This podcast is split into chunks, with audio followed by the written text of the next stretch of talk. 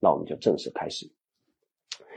呃，第一章呢是刑法的基础知识啊，刑法的基础知识呢，我们主要讲授啊，什么叫做刑法啊，刑法的概念、它的目的、它的机能啊，以及刑法的三大基本原则：罪刑法定、刑法面前人人平等和罪刑相当原则啊。同时呢，我们还要给大家介绍如何来解释啊法律，因为任何法律一经制定就已经滞后，所以对于法律人最重要的武器，其实学会如何去解释法律。那最后呢，就是刑法的适用范围啊，它在哪些地方可以适用，它在什么时间可以适用，这是我们在第一章要给各位介绍的问题。好，那第一讲是刑法概述，什么叫刑法啊？刑法呢是关于犯罪及其法律后果啊。的法律规范的总称，所以任何一部法如果要称之为刑法的话，一定会有两个部分啊，一个是犯罪论，一个是后果论。后果论呢，主要是刑法论，比如说杀人偿命啊，这个可能就是刑法，因为犯罪论是杀人啊，偿命呢就是后果论啊。那么到现在为止，我们国家的刑法表现形式呢，应该表现为一加十一加一，一部刑法典，十一部修正案，再加一部单行刑法。那如果你记性好的话，你就记住这部单行刑法其实就是一九九八年啊规定的关于惩治啊骗取这个啊骗购外汇、逃汇和非法买卖犯罪的决定，就逃汇、骗汇的这样的一个决定。那只有这一部单行决定，一部刑法典，十一部修正案，再加一部单行决定，那就构成了我们当前的刑法啊。那有同学可能会问，那为什么这个？全国人大关于维护互联网安全的决定不属于单行刑法呢？因为有个别学者也认为它属于啊。但其实当你仔细去看啊，关于维护互联网安全的决定，你发现它只是规定了犯罪论，但它没有规定后果论，所以那它就不属于刑法。因为我们说，如果说它是要刑法的话，它一定既要规定犯罪论啊，又要规定后果论。所以刑法是关于犯罪及其法律后果的规范的总称啊，这个知识点非常非常重要。那第二个问题呢，就是刑法的目的哈，就像大家啊，之所以来参加法考，是为了过法考哈，这是你的目的。那么为什么是需要有刑法呢？刑法呢是为了捍卫伦理秩序啊，还是为了保护某种利益？那历来呢有两种针锋相对的观点啊。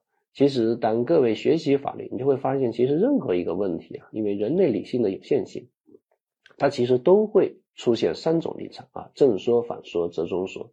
而当折中说成为了正说的立场，又会出现对折中说的反对说，啊，又会出现这个折中的折中说。人的理论就是这样不断前进的啊。那刑法当然是惩罚坏的东西了啊，惩罚坏的行为，惩罚坏的人啊。那么为什么这些坏的行为应当受到惩罚呢？啊，所以历来就会有两种针锋相对的观点。啊，一种观点认为，因为这个行为本身就很邪恶啊，所以我要惩罚他；因为这个行为本身就违反了伦理道德，所以我就要惩罚他。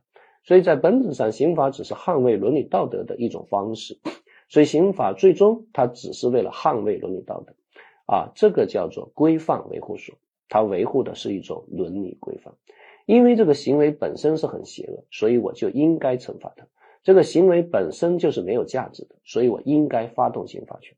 所以大家应该听说过这个名词，叫行为无价值。说白了，就行为本身是邪恶的啊，这个行为本身违反了伦理道德啊，刑法要捍卫这种伦理道德，因此我们要惩罚他。那与此针锋相对的立场认为啊，行为本身邪不邪恶无所谓，关键看行为带成了什么危害后果啊。那如果造成了这种危害后果，我们才值得发动刑法权啊。只有在结果意义上它是邪恶的，只有在结果上它是负。啊，这个无价值的，只有在结果层面上出现了恶果，我们才值得发动刑法权。这就所谓的结果无价值，也就所谓的法益侵犯说，在结果层面上侵犯了各种利益，所以值得发动刑法权。那我相信刚才的那些名词可能让大家啊变得非常非常的困惑，这其实来源于古老的哲学争议啊。那刑法是惩罚不好的行为。那各位可能就要想一想，那什么是好的行为呢？啊，什么是一种好的人呢？如何过好的人生呢？那显然历来有两种针锋相对的观点，一种认为好，就行为本身是好的。我为什么做一个诚信的人？因为诚信本身就是好的啊。还有与此针锋相对的立场啊，那什么叫做好？是因为结果本身好。我为什么要做一个诚信的人？因为诚信它能带来好的结果啊，因为诚信能让我生意发达。但还有很多人试图调和啊，他说这个好的话是因为行为本身好啊，同时它又能带来好的结果啊。那回到我们的刑法，那一个行为为什么坏呢？啊，那历来有两种观点啊，我们说一是行为本身就是邪恶的啊，它违反了伦理道德。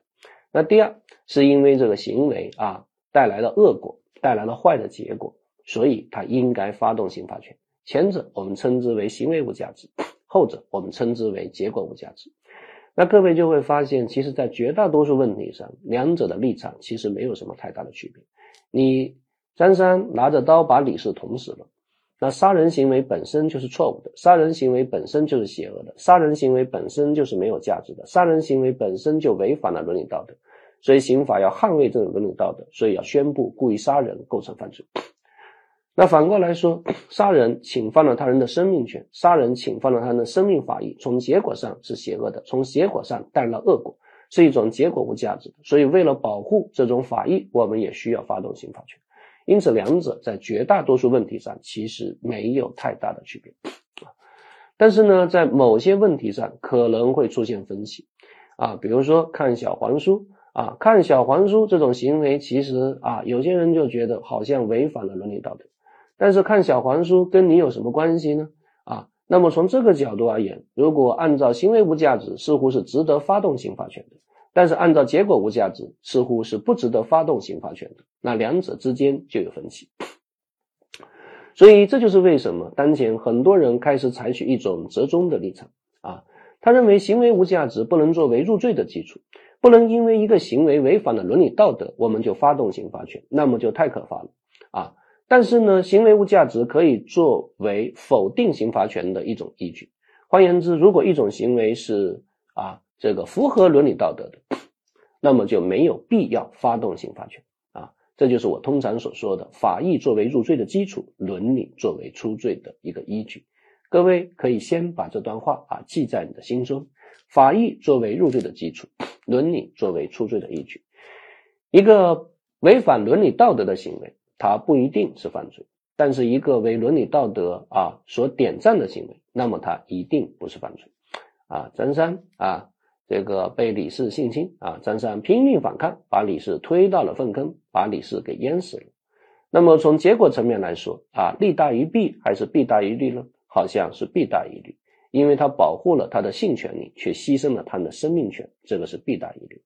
那似乎如果从结果意义上来说啊，从结果无价值的意义上来说啊，你还是造成了恶果，你牺牲了他人的生命权，保护了自己的性权利，那么是弊大于利的，那就值得发动刑罚权。但是反过来说，这种行为啊，在伦理道德上是谴责的还是点赞的呢？是行为正价值还是行为负价值呢？我们认为在行为上是正价值的。因为它是伦理道德所点赞的，既然是伦理道德所点赞的，那自然就不能发动刑罚权。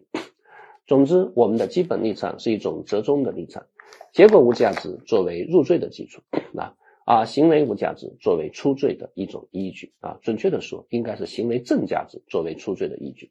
就是在思考刑法问题的时候，它既要考虑德性主义的伦理，又要考虑功利主义的法益，它是一种双重式的一种考量。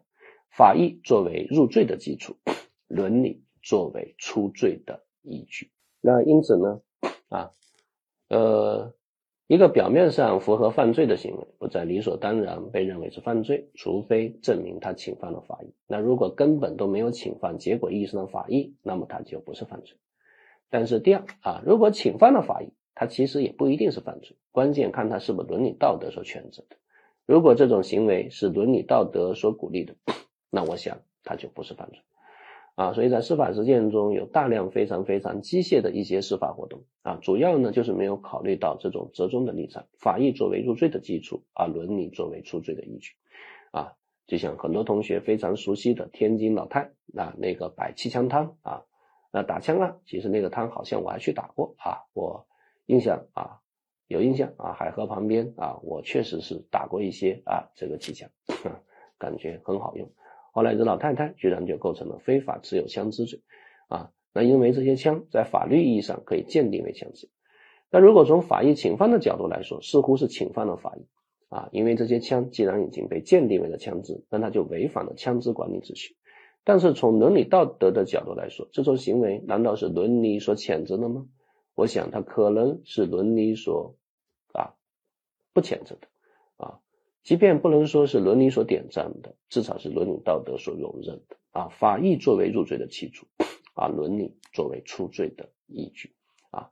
所以，我们的刑法它其实就是一种折中论的历程啊，它既不是单纯的法益侵犯说，又不是单纯的规范违反说。好，第二个问题是刑法的机能。所谓刑法的机能呢，是刑法可以发挥的这样的一个作用啊。就在现代社会了，为什么需要刑法？那当大家想到这个问题的时候，本能的就会觉得，为什么需要刑法？因为这个世界有太多的坏人，有太多的邪恶啊。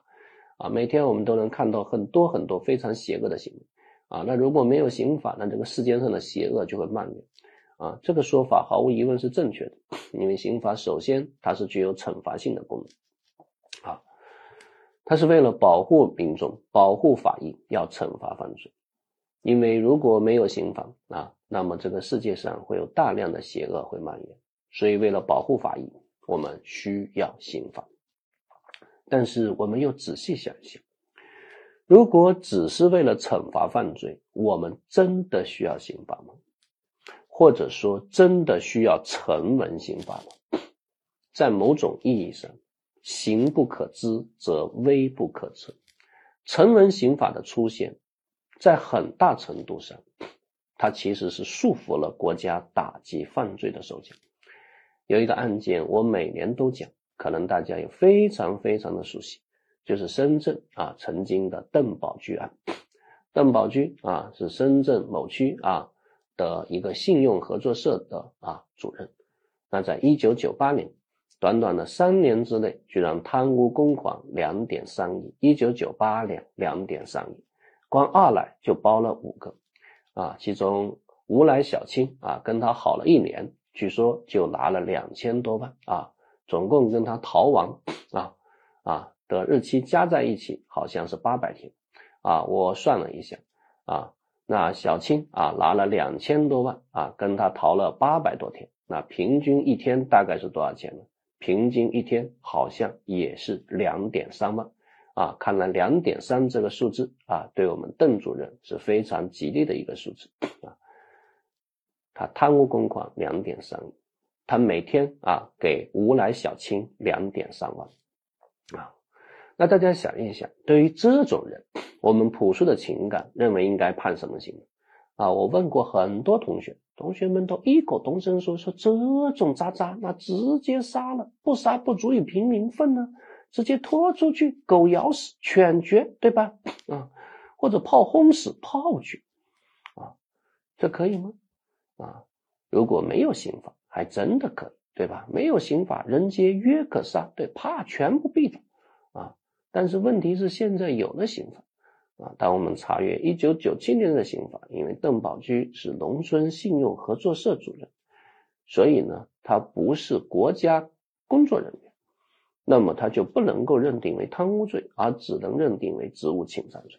但职务侵占罪在一九九八年，它的最高刑是啊。十五年有期徒刑，所以邓宝驹最后就判了啊十五年有期徒刑，啊你没法给他判无期徒刑，你也没法给他判死刑。那大家想一想啊，如果没有刑法，是不是可以把邓宝驹给毙了呢？所以这就是为什么各位一定要注意，我们的刑法其实也是一种悖论性的存在。一方面我们要惩罚犯罪，而另一方面我们其实要限制惩罚犯罪的权利本身。这个就叫做它的保障机能啊，它要保障人权，保障公民的人权不受刑罚权的不当侵害。刑罚权的行使必须要遵循刑法的规定，受到罪行法定原则的限制。这就是一种刑法的悖论性。但我也希望同学们在学习刑法过程中，不断的体会啊法律的这种悖论性。这种悖论性本身也是对我们人生的一种提醒。提醒我们，人生时时刻刻可能会存在悖论，这种悖论提醒我们，人的理性是有限的啊。这种悖论提醒我们啊，很多时候我们自己啊要警惕啊，我们理性啊的自负。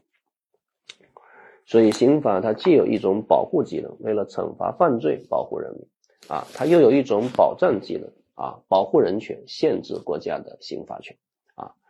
因为如果国家的刑罚权不受限制的话，那么很有可能啊，这个这个啊，维护社会的力量就可能会异化为破坏社会的力量。相信各位同学都听说过一一四一年的一个典故，我相信每一个中国人都听过。那就是岳飞之死啊，岳飞临死之前啊说天日昭昭，天日昭昭。但是如果啊，当这个惩罚权力不受任何的约束啊，天日昭昭又有什么用呢？所以正是因为岳飞，我们每一个中国人都学会了八个字，那就是欲加之罪，何患无辞啊？问渠哪得清如许？唯有源头活水来啊！如果啊，惩罚犯罪的源头本身都不健康。那么如何又保证这个啊司法的公平和正义呢？这就是为什么啊在法治社会啊刑法不再是刀把子，而是双刃剑啊，它有两个刃，一个刃面向犯罪分子砍过去啊，另外一个刃呢是限制国家的刑法权。所以德国啊刑法学家拉德布鲁赫曾经说过这样一段话啊，请各位可以铭记在心。他说，刑法不仅要面对犯罪人以保护国家。也要面对国家保护犯罪人，不单面对犯罪人，也要面对检察官保护市民，成为公民反对司法专横和错误的大宪章。好，这是我们的第一讲啊，关于什么叫刑法啊？刑法就是关于犯罪及其法律后果的总称啊。刑法的目的，它既是为了维护伦理道德，又是为了保护法益啊。法益作为入罪的基础，伦理道德作为出罪的依据。啊，任何一种犯罪，首先要看他有没有侵犯法益。啊，如果在结果意义上啊没有侵犯法益，那么他他就不是犯罪。但如果在结果层面上侵犯了法益，还要看这种行为是不是伦理道德所谴责的。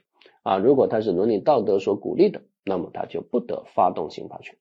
所以，刑法的机能，它既有一个保护机能，又有一个保障机能。刑法不再是单纯的刀把子，刑法是一个双刃剑。